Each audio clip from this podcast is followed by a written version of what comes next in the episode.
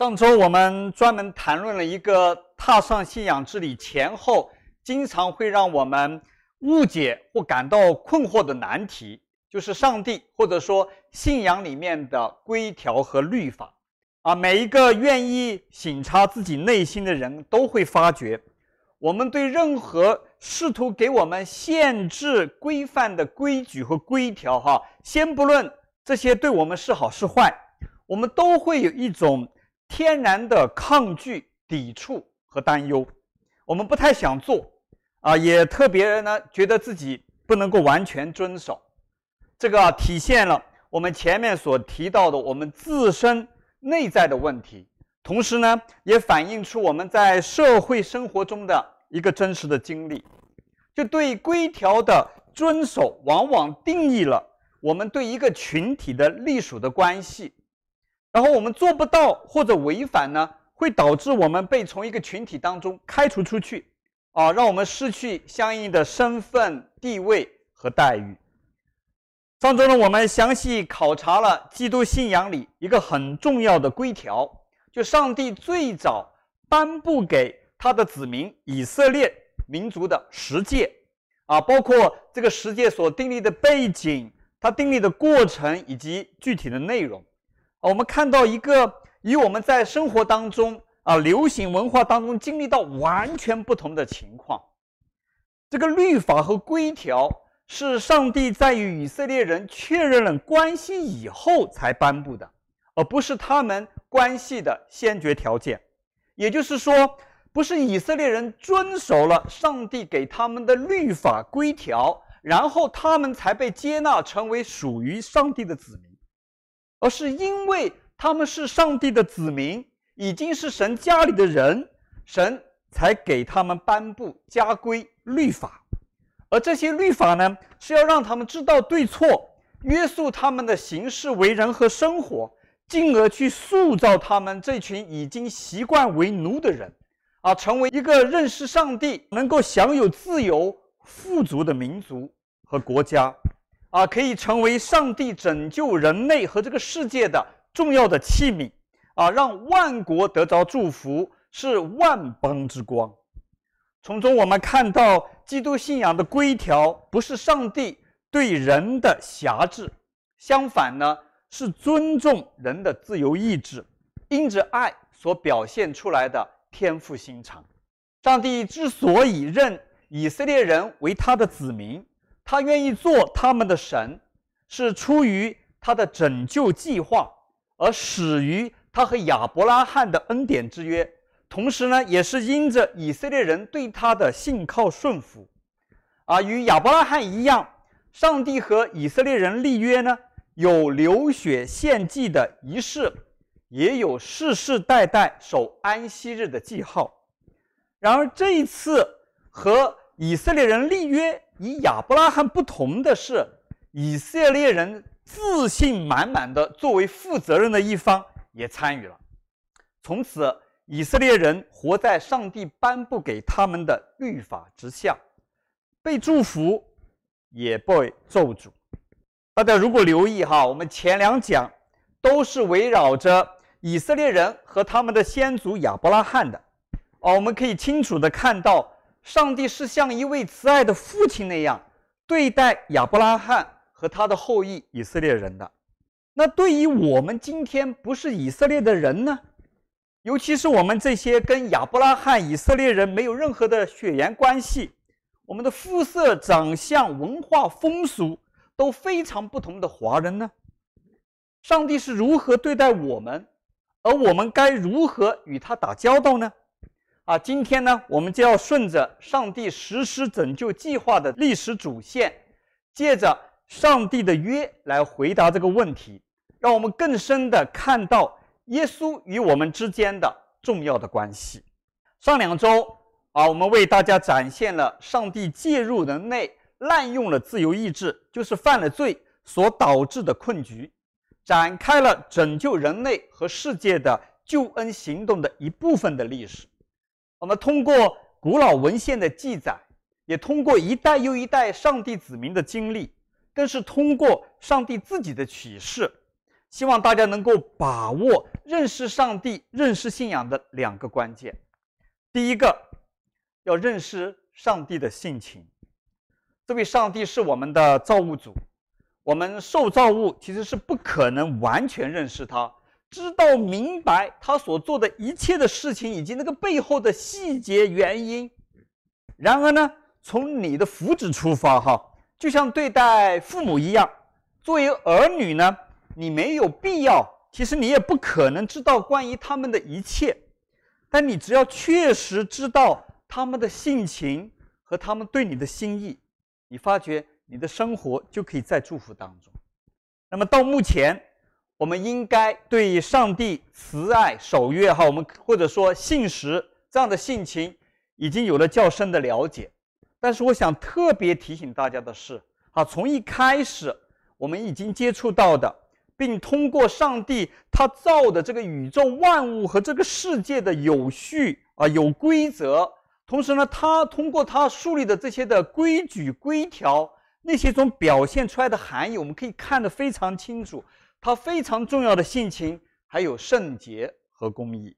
第二点，我们要把握的是，上帝对全人类的拯救计划的目标，其实从来没有改变过，就是要将人和这个世界从罪、从罪的后果，就是死亡和玷污当中拯救出来，得以永远与上帝同在，有爱的关系。这个就是上帝造人的目的。然而呢，这个核心哈、要解决两个事情。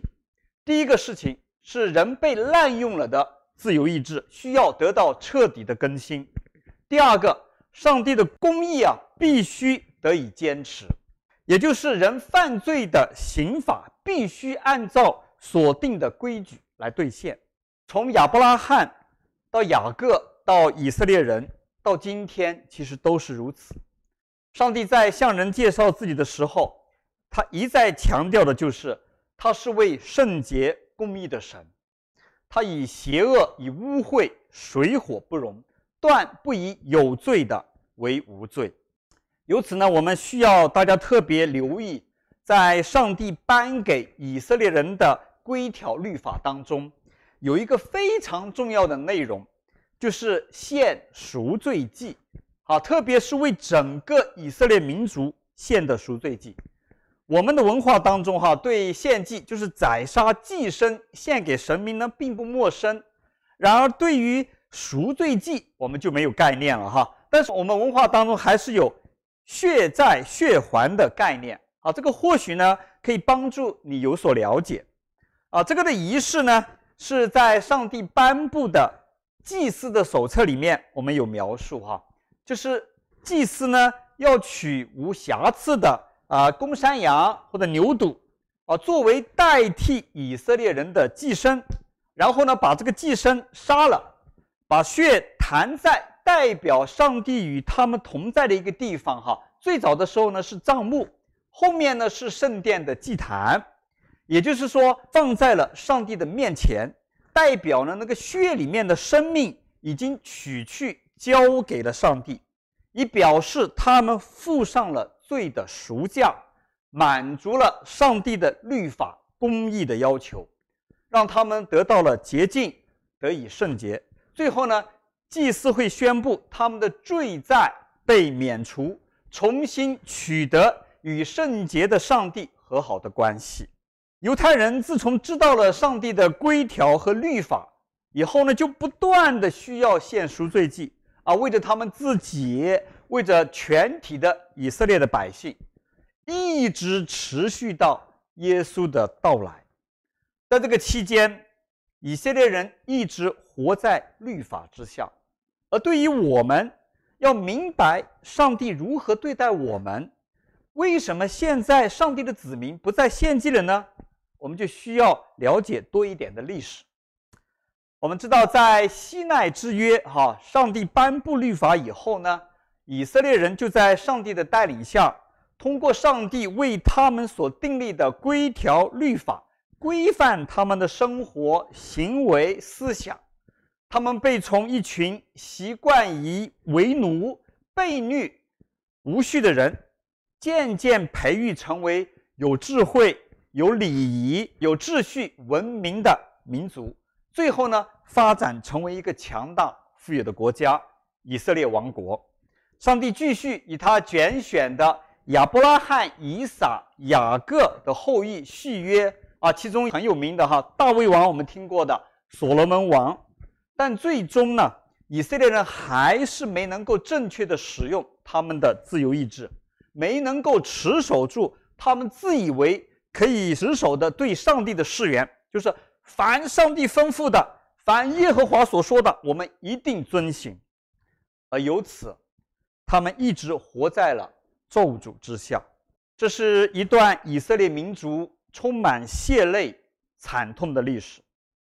而上帝不断地差遣他的先知去呼唤他们，提醒他们、警告、劝诫他们，要遵守他们和他所立的约，要回转信靠他。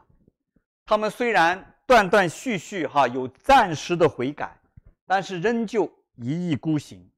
从国王、领袖到一般的百姓，越来越悖逆、贪婪、邪恶。他们拜当地各种各样的淫邪的偶像，甚至呢做了上帝最厌恶的事情，就是把自己的儿女烧了来献祭给这些的偶像。这一切种种的恶行，所以最后导致统一的以色列王国只持续了三代，就分裂成为北国哈，我们叫北国。以色列国和南国犹大国，而最终呢，北国于公元前，就是耶稣诞生前七百二十二年被亚述帝国所灭，而南国呢，到公元前五百八十六年也亡于巴比伦帝国。以色列民族最终失去了他们的国家，被从当地掳去，分散到了世界各地。直到两千四百多年以后的一九四八年，才得以重新复国。然而，上帝的慈爱从未改变。在他们恶贯满盈、一切已经无法挽回的时候，上帝仍然差遣一位被称为流泪先知的耶利米，在宣告他对以色列的审判的同时，表达了他对他们永远不变的心意。并且赐给他们一个非常重要的应许，这是一个非常重要的预言，记载在耶利米先知书当中啊，三十一章三十一到三十四节。这个写的时期差不多就是在公元前五百八十六年，就是南国灭亡的那段时期。我们来听一听啊，他说：“看哪，日子将到，我要与以色列家和犹大家另立新的约，这是耶和华说的。”这约不像我拉着他们祖宗的手，领他们出埃及地的时候与他们所立的约。我虽做他们的丈夫，他们却背了我的约。这是耶和华说的。那些日子以后，我与以色列家所立的约是这样：我要将我的律法放在他们里面，写在他们心上。我要做他们的上帝，他们要做我的子民。这是耶和华说的。他们个人不再教导自己的邻舍和弟兄说：“你们该认识耶和华，因为他们从最小的到最大的都必认识我。我要赦免他们的罪孽，不再记得他们的罪恶。”这是耶和华说的。而不单单如此，在早耶利米先知前几十年，上帝也差来另一位先知，叫以赛亚。又宣告过，这位上帝会差一位受苦的仆人，一位拯救者，要来拯救他的百姓和子民。以赛亚书啊，这样描述给我们：他诚然担当我们的忧患，背负我们的痛苦，他为我们的过犯受害，为我们的罪孽被压伤。因他受的刑罚，我们得平安。因他受的鞭伤，我们得医治；我们都如羊走迷，个人偏行己路。耶和华使我们众人的罪孽都归在他身上。当然，当时的以色列人听不明白，直到数百年以后，耶稣出现，甚至直到耶稣被钉死在十字架上又复活以后，人们才开始意识到，并且明白，原来这位被称为上帝的儿子耶稣，就是先知早已经预言的以色列人在盼望的拯救者啊，我们叫基督哈米赛亚，都是这个样的意思。而他要来，就是要成全上帝应许的新约，上帝恩典之约的终极版本。通过我们前面的了解和学习，我们知道上帝的约都是有着特别的内容啊，有仪式啊，有传之后世的记号。然而呢，我们经常忘记，其实从古到今，立约需要有公开的仪式。也还需要一个非常重要的角色，就是立约的受益方需要有一位中间人、担保人，好，我们或者叫做中保。意思就是呢，当该方履行不了义务的时候，担保人可以承担责任。啊，而且如果担保人替受益方履了约以后呢，受益方既可以被算作履约了。本来的责任呢，可以被免除，并且呢，可以得到约定的利益。对于这位创造宇宙天地万物、给人生活规范的上帝，其实他的约从来都有为人预备有一个中保，这就是耶稣，上帝的儿子。啊，耶稣亲自呼召和重用的使徒保罗这样告诉过我们：哈，在提摩太前书二章五到六节。他说：“因为只有一位上帝，在上帝和人之间也只有一位中保，是成为人的基督耶稣。他献上自己做人人的赎价，在适当的时候，这事已经证实了。换句话说，我们人本该付的代价，耶稣为我们付了，而这个代价。”就是我们一直在谈的人的始祖犯罪的后果，死亡。而这个适当的时候，就是耶稣被钉十字架受死的历史事件。这也是上帝与人立新约的凭据。大家知道吗？耶稣的受死是圣经新约文献中的核心的问题，占有极大的比重。整个新约当中有多达一百七十五次是提到耶稣的受死，而专门记录耶稣事迹生平的四本福音书，哈，有差不多三分之一多的篇幅是谈论耶稣的受死，而且耶稣的门徒们后来到处去传播的核心内容也是这样：耶稣为我们的罪而死，第三天复活了。啊，得益于现代科技和一个叫梅尔吉布森的导演，我给大家看一个摘自电影《哈耶稣受难记》的短视频。我们在一首歌曲《你是我永远的救主》伴随下，让大家对耶稣在十字架上的受死有一些直观的感受。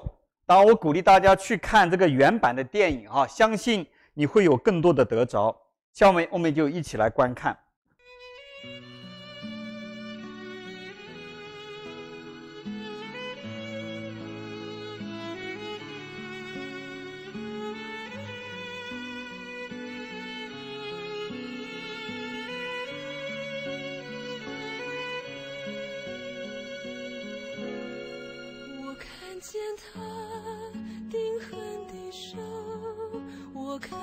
他。先为我了，背着十架，步履蹒跚，向哥哥他行走，为了说我，他为了救我，他来梦乡，嬉笑怒骂，赤身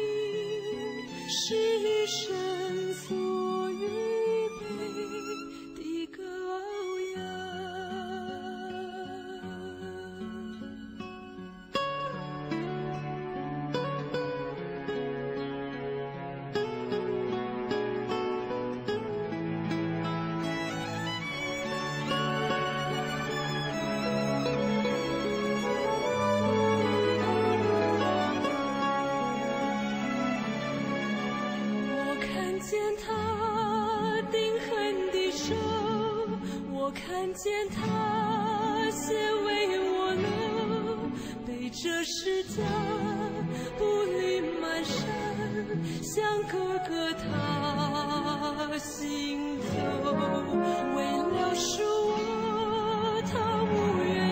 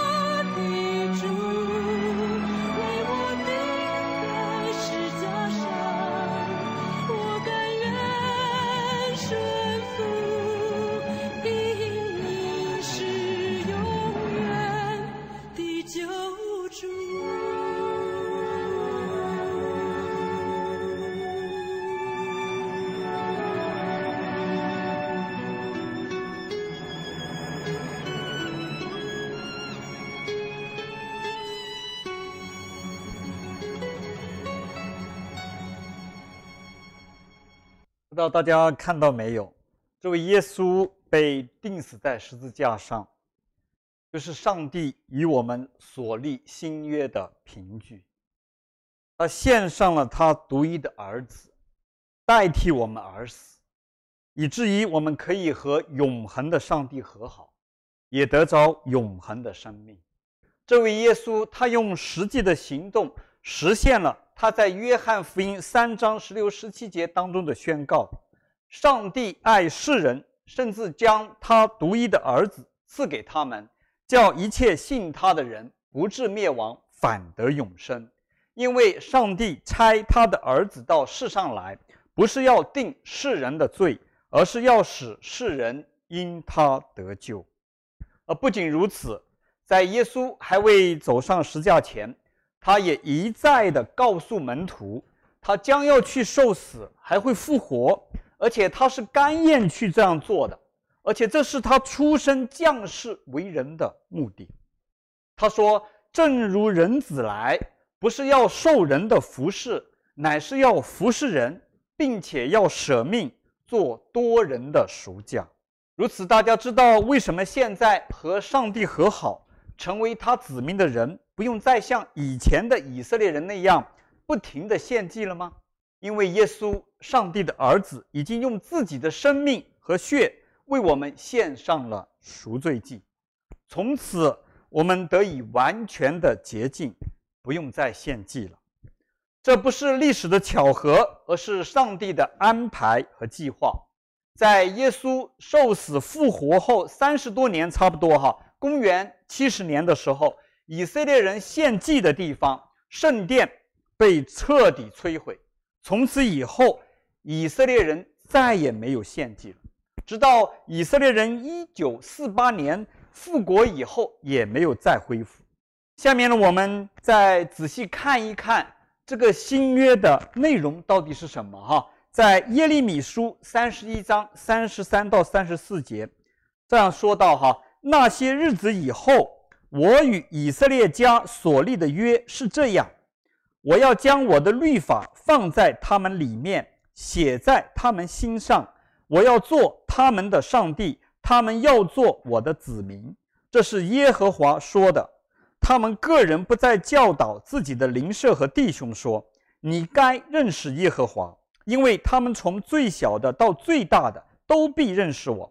我要赦免他们的罪孽，不再记得他们的罪恶。”这是耶和华说的。我们可以看到，哈，这个新约的核心仍然是什么？上帝要做我们的神，我们要做他的子民。而其中呢，有三个要点。第一个要点，上帝的规条不再是外面的文字的规定，而是要放在我们心里的他的心意。以前啊，律法的目的是要让人知道真正的对错，做人的启蒙老师。而人顺服呢，就有祝福；违背呢，就会遭罚。所以，更多的时候，人是带着惧怕来遵行上帝的律法。但是现在，上帝要人因着爱，出于爱，为了爱，来听从和顺服。他要和我们这些人渺小的人心意相通。第二个，每个人。现在可以直接与上帝亲近和交通，这里呢有两层的意思哈。第一层呢是与他亲近，不再是以色列民族的专属的特权。我们查考旧约啊，可以看到以色列人从小被命令，他要我们彼此教导啊，教导他们的后代啊，上帝是以色列的神，你们要听从他。而新约的适用对象。不再是亚伯拉罕以色列人的血缘后裔，而是包括了所有的人，中东人、非洲人、西方人和我们华人。耶稣借着保罗，他告诉我们要记得那时候你们与基督无关，与以色列选民团体隔绝，在所应许的约上是局外人，而且在世上没有指望。没有神，以前你们是远离上帝的人，如今却在耶稣基督里靠着他的血已经得以亲近了。而这第二层的意思就是什么呢？人与上帝亲近交通，不再需要再透过通过人的代表啊，包括以前的哈以色列的摩西、先知、祭司、神人啊，也包括我们现在的牧师。啊，特别的属灵的人士，什么大师，不需要。更重要的是，耶稣明明确确地告诉我们，这位上帝，他不仅仅在称我们为他的子民，他要做我们的父亲，天上的父亲。这是为什么？现在我们祷告，我们会说我们在天上的父。你们知道吗？以前的犹太人是不敢这样做的哈，他们只敢称主。连上帝的名字耶和华提都不敢提，这是一个很大的差别。然后呢，这个新约的第三个要点哈，是上帝要彻底解决罪的问题，解决人被玷污的自由意志的问题。他要从赦免人的一切的罪孽开始，啊，无论过去的、现在的还是将来的，他要把一切深藏在我们内心、我们生命当中的罪过、恶念。罪疚和懊悔全都涂抹掉，而这是我们最深、最根本的问题。我们从以色列人的历史，也从我们自己的经历可以知道，罪的后果和影响其实已经在我们的身上了，难道不是吗？我们摆脱不了死亡，我们摆脱不了那个内心当中的罪疚感，我们被玷污的自由意志让我们不断的失败，我们以我们自己的欲望和需要出发。做我们不该做的事，然后呢，没有能力去做我们该做的事情，而更谈不上完全来遵守上帝的规条和律法。无论是书面的规条，还是上帝放在我们每一个人内心当中的良知。因为罪是真实的，我们真的负有罪债，而且呢，我们亏欠的对象不是谁，是上帝，是我们的造物主。这就是我们人有罪疚感的真正的原因。不论任何的种族、文化啊，不论人有无信仰，人与生俱来都有罪疚感，都会时不时向冥冥当中的主宰求宽恕、求原谅、求赦免。这是我们人类的特质，但是现在，凭着耶稣的血，你不用再害怕。啊，耶稣有个门徒叫彼得，他和耶稣同行多年，啊，和耶稣呢有着非常亲密的关系，但是他犯了个大罪，他在耶稣被抓的时候呢，选择离弃他，甚至否认自己认识他，啊，和他有任何的关系，这是我们大家都比较蛮熟悉的，彼得。三次不认主的故事，这个事情你会发觉在四本福音书当中都有记载。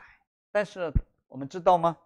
在耶稣复活之后，主重新把他扶起来，而最后彼得成为非常重要的领袖，啊，他负责向以色列人传这个新约的福音，而跟他一起亲密同行，经常耶稣带着他们一起做、一起生活的。同行的一个个门徒约翰，他见证了这些的事情，他告诉我们，因着耶稣付上的代价，我们若认自己的罪，上帝是信实的，是公义的，必要赦免我们的罪，洗净我们一切的不义。我相信你和我一样，已经尝试过很多种不同的方式方法来消除我们心中的罪疚。你可能试过你自己的努力，你拼命的工作挣钱，一心扑在事业上；也可能你试过我们传统的宗教，行善积德、捐功德、烧高香；也可能你试过流行文化推崇的娱乐消遣，管他罪不罪的，管他什么道德，我们尽情享乐就好。还有可能呢，你走科学的路线啊，走心理学的路线。啊，通过交谈来缓解你的情绪，用你体力的消耗来帮助你遗忘，等等等等。但是我相信，如果你坦诚面对自己的话，你会明白那些都没有用。而我不想浪费你的时间，我想告诉你，唯有耶稣是你的出路，唯有通过耶稣加入你和你的造物主所立的新约，才是出路。而今天我最想告诉你的是，纵观整个人类的历史，有文献记载的历史哈，我不讲不是那些神话的传说哈，而是有文献记载的历史。只有一个人，只有一个人曾经站出来宣告说，只有我才是才是人类唯一的出路。这个人就是复活的耶稣。当然了，知道了新约的内容。我们也知道了立约的凭据，哈，耶稣的献祭，大家可能就会问了：那我们现在的人该做什么，可以进入到这个新约当中呢？啊，首先我要强调，这个途径，哈，仍然是我们前面一再提到的，几千年前上帝就通过亚伯拉罕告诉我们的：信、信靠、顺服。啊，当然具体的内容。我后面会专门用一讲来谈这个事情哈，这对亚伯拉罕、对雅各、对以色列人，以及后来的人，对不同种族国家的人，对我们华人都是一样的，从来没有改变过。只是上帝用立约来呼召和祝福人的那个具体的方法呢，就像父亲对孩子一样哈，会随着孩子的成长而变化，而对立新约。复活的耶稣亲自指示给我们两件事情，一个是洗礼，是我们立约的仪式，啊，另一个呢，就是我们立约的记号，就是守主耶稣的圣餐，就像以色列人守安息日哈。洗礼详细的意义哈，等大家呃愿意预备洗礼的时候呢，会和大家细说，但是这个绝对不复杂哈，但是最基本的意思。就是受洗人表示愿意悔改，归入基督耶稣的门下，使罪得赦，进入上帝的新约。同时呢，也是以实际的行动来表示愿意效法耶稣，从此跟随耶稣，做耶稣的门徒。而圣餐呢，则是耶稣在自己被处死的那个前一个晚上，亲自交给门徒去做的，啊，并叫门徒们传之于后世。而使徒保罗在哥林多前书十一章里面有着非常清楚，我们都在照着这样行，啊，以纪念耶稣的受死和他为我们所成就的新约。我再给大家读一遍啊，在哥林多前书十一章二十三到二十六节，我当日传给你们的是从主所领受的，主耶稣被出卖的那一夜，拿起饼来，注谢了。借剥开说：“这是我的身体，为你们舍的。你们要如此行，为的是纪念我。你们每逢吃这饼、喝这杯，是宣告主的死，直到他来。”饭后，他也照样拿起杯来说：“这杯是用我的血所立的新约。你们每逢喝的时候，要如此行，来纪念我。”朋友们、弟兄姐妹们。当我们愿意做这些事情的时候，我们就可以与这位圣洁、慈爱、公义、信实的上帝恢复关系，并进入因他的恩典为我们所立的新约当中，以至于我们最终能够得着完全的救赎啊！这就是我们下一周要讲的内容。但是先告诉大家哈，绝不是你平时听到的死后灵魂上天堂。同时呢，我们需要切记，在新约里，我们与以前的以色列人不一样，因为我们不在律法之下，而是在恩典之下。换句话说，因为耶稣已经为我们的罪付上了生命的代价，罪和死亡不再能够辖制我们，拦住我们亲近我们在天上的父亲。我们进入到了一个新的时代。恩典的时代，上帝不再定人的罪，乃是接纳人，给人机会，借着他的儿子耶稣基督可以和他和好，最终将会得着他所应许的永远的产业。从对这个新约的了解，我们应该可以看到上帝爱的至极的体现，为了我们舍了他独一的爱子，同时呢，也再次告诉我们。他拯救的计划和进程从来没有改变或者停滞，没有任何人或任何事可以阻挡，啊，包括任何地上有权势的人阻挡不了，再强大的国家和政权阻挡不了，魔鬼撒旦那个恶者也阻挡不了。上帝对人的爱和恩典大过这一切。然而在今天啊。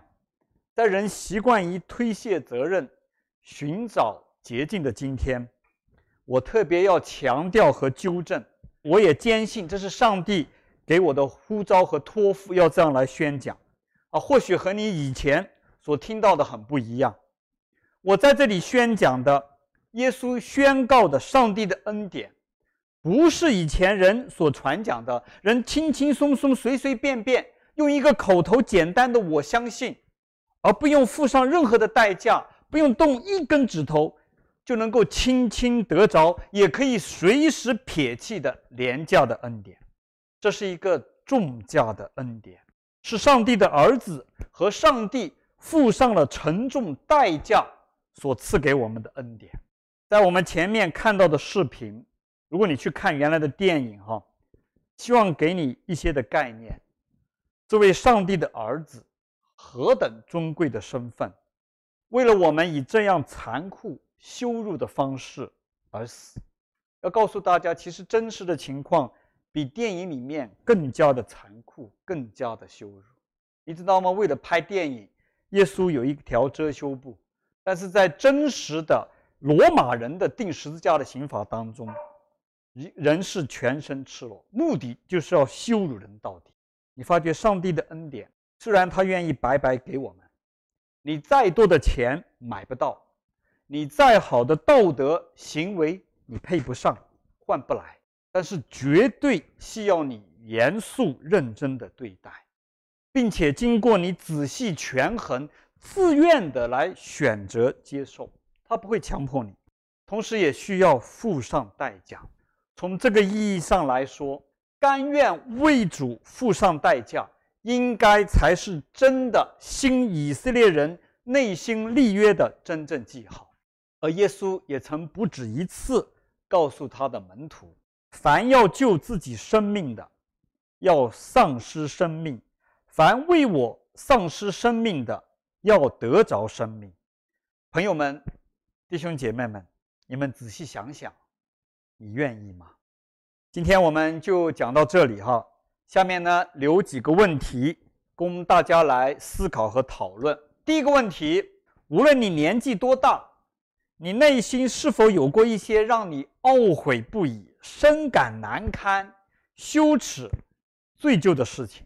当然了，我相信有一些呢是别人造成的啊，那些呢，我相信从你的角度，你可以感受到这个人性当中的黑暗面。但是我要你关注的是你所造成的，啊，请大家特别的注意哈，这个问题呢，最重要的是让你去自省，只有你觉得可以安全，你再去分享，千万不要勉强哈，更多是我们自己内心的反省，你是否有尝试过去要消除它们，然后这个效果怎么样？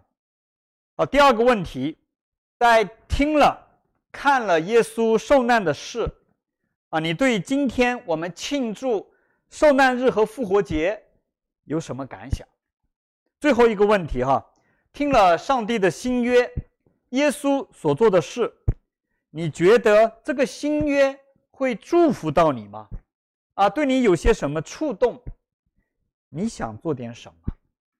啊，这是今天的问题，希望大家都能够有所的考虑。下面呢，让我们一起来祷告。啊，在祷告之前呢。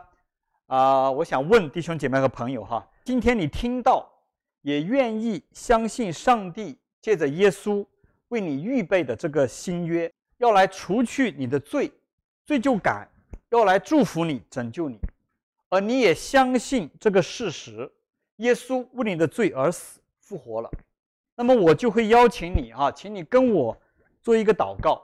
但是我提醒大家，这个祷告本身没有什么魔力哈，只是。一种你对于上帝爱的回应，但是呢，它可以为你开启你真正的信仰，留下一个印记、一个记号。当然，你不用勉强，一定是发自你的内心，因为对这位鉴察人心的上帝来说，我们的勉强没有任何的意义。他要看到的是你我内心真实的表现。下面呢，我们一起低头，无论你在哪里哈，你可以跟着我。你可以开声，也可以在心里面跟着我一起来祷告。我们在天上的父，我明白了，也相信你的儿子耶稣基督，为了人类，为了我的罪，代替我们死在了十字架上，并且复活，成为了我们信仰的凭据。